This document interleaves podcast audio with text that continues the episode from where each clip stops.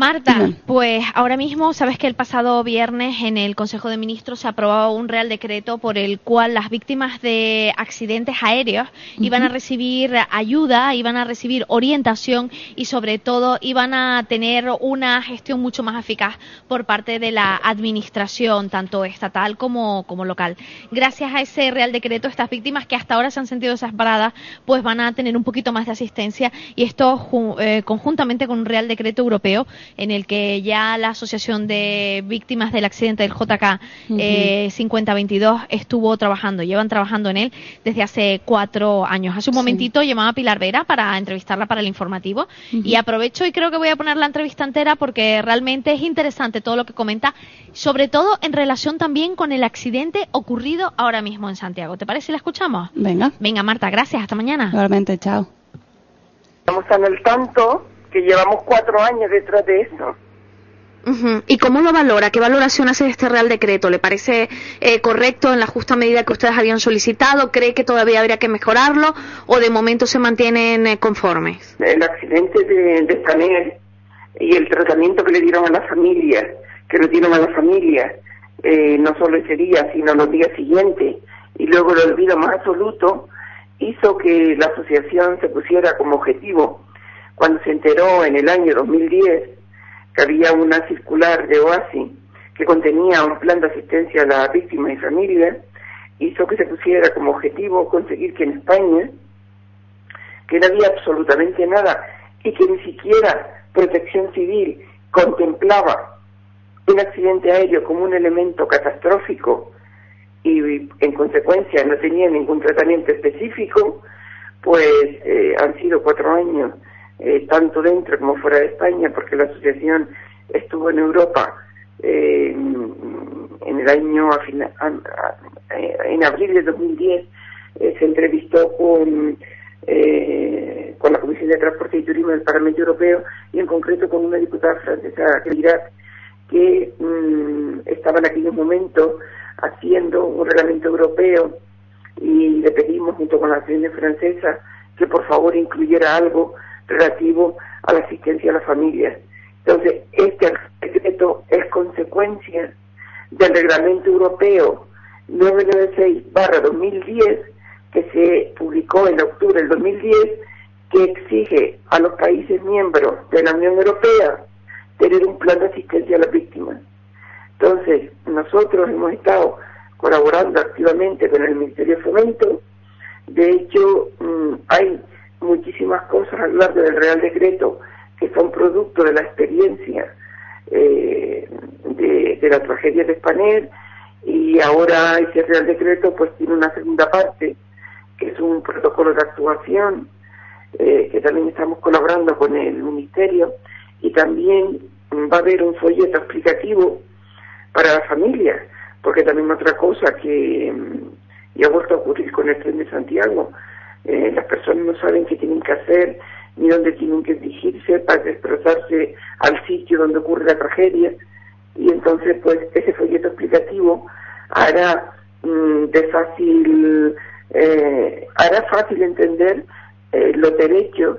y las obligaciones que una persona que sufre un accidente aéreo tiene.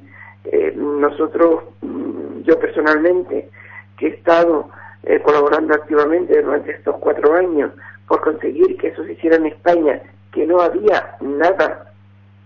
eh, pues le agradezco a la ministra de Fomento actual que, que bueno, es que prometiera el año pasado en el Olivo, en los actos del cuarto aniversario, que esto iba a salir adelante y que lo haya cumplido. Por tanto, la asociación lo que hace es que no solo ha estado trabajando por lograr justicia y verdad, sino que además eh, ha estado trabajando muchísimo en conseguir que si volvía a ocurrir una tragedia de este tipo, eh, a las personas se las tratara con una dignidad y con un respeto que nosotros no tuvimos. Además, ahora la, asociación también, en septiembre, eh, me desplazaré a Monterrey, a OASI, a la Asamblea General, donde también se va a aprobar un documento que revisa esa circular que he citado antes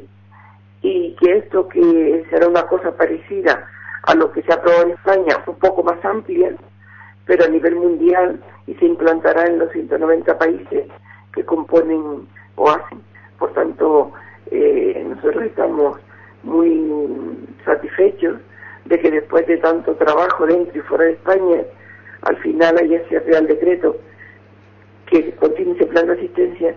que para nosotros llega tarde. Señora Vera, de todas formas, en relación a lo que usted está, comentando y también en relación al accidente ocurrido en Santiago, entiendo que que realmente todas las personas que vivimos en España deberíamos tener interiorizado qué gestiones tendríamos que hacer en caso de que ocurriera este tipo de tragedia, ¿no? Eh, porque en ese momento entiendo que aunque nos faciliten un folleto informativo, debe ser tremendamente complicado poder asimilarlo. Si lo llevamos ya, eh, como por ejemplo el saber que tenemos que llamar al 112 en caso de emergencia o que los medios de comunicación ya sepan cuál es el, el, el curso que deben seguir las víctimas, quizás sería más fácil, ¿no? También deberíamos tenerlo todos interiorizado qué es lo que tenemos que hacer, cómo se tienen que hacer las gestiones y a dónde tendríamos que dirigirnos en caso de un accidente de este tipo. Eh, desde que soy presidenta de la asociación hace cuatro años, eh,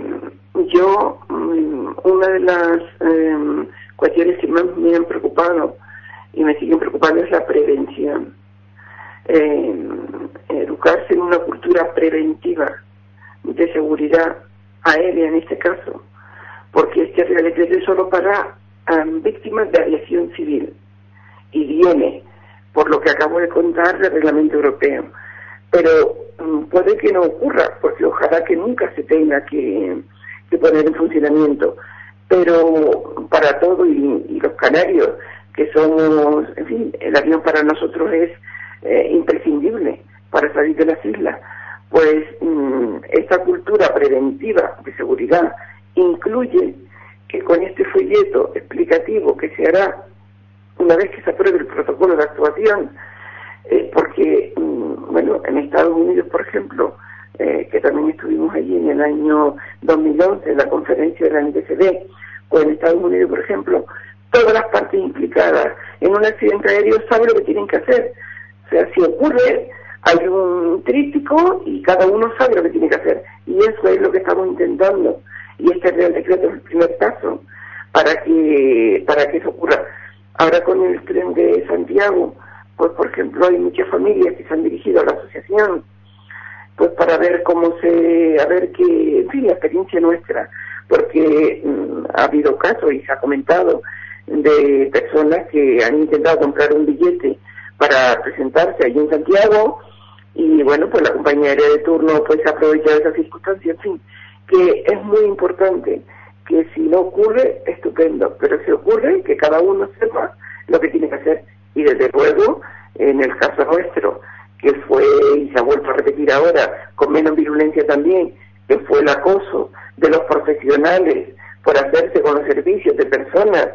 que no, ni han siquiera asimilado lo que les ha pasado, eso también hay que frenarlo. Y el Real Decreto eh, lo, en fin, protege de intervenciones no deseadas, pero la asociación también sigue luchando con el Ministerio de Justicia y con el Estatuto de la Víctima para que no solo se proteja, sino que se sancione a quien cruce la línea roja, estando una persona en un shock traumático como es sufrir la pérdida de, su familia eh, por una tragedia de este tipo. O sea que la asociación sigue intentando modificar la estructura del sistema en la que se dio nuestra tragedia, tanto en cuestiones que nos afectan como en no, como esta que acabo también de, comentar ahora con el Ministerio de Justicia y de la Víctima, que me han dicho, se está tramitando, me han dicho que después del verano muy probablemente va a recoger, como ocurre en Estados Unidos, que hasta pasado 45 días del hecho causante, nadie, ningún profesional tiene por qué acosar a una familia para que le firme un contrato para defenderla en el futuro. Por eso están los plazos que tiene eh, la ley para poder reclamar y no son plazos de una semana, sino plazos de años para poder reclamar y cuando la persona se recupere. Se lo agradezco mucho, Pilar, ver a las declaraciones. Gracias, ¿eh? Estaré pendiente en septiembre de lo que ocurra, ¿vale? Gracias, buen día. Gracias, hasta luego. Hasta luego. Canarias en la Onda, con Marlene Meneses. Esas eran las declaraciones de la presidenta de la Asociación de las Víctimas del JK 5022. Desde luego, un gran logro por parte de esta asociación con este nuevo Real Decreto que fue aprobado el pasado viernes en el Consejo de Ministros.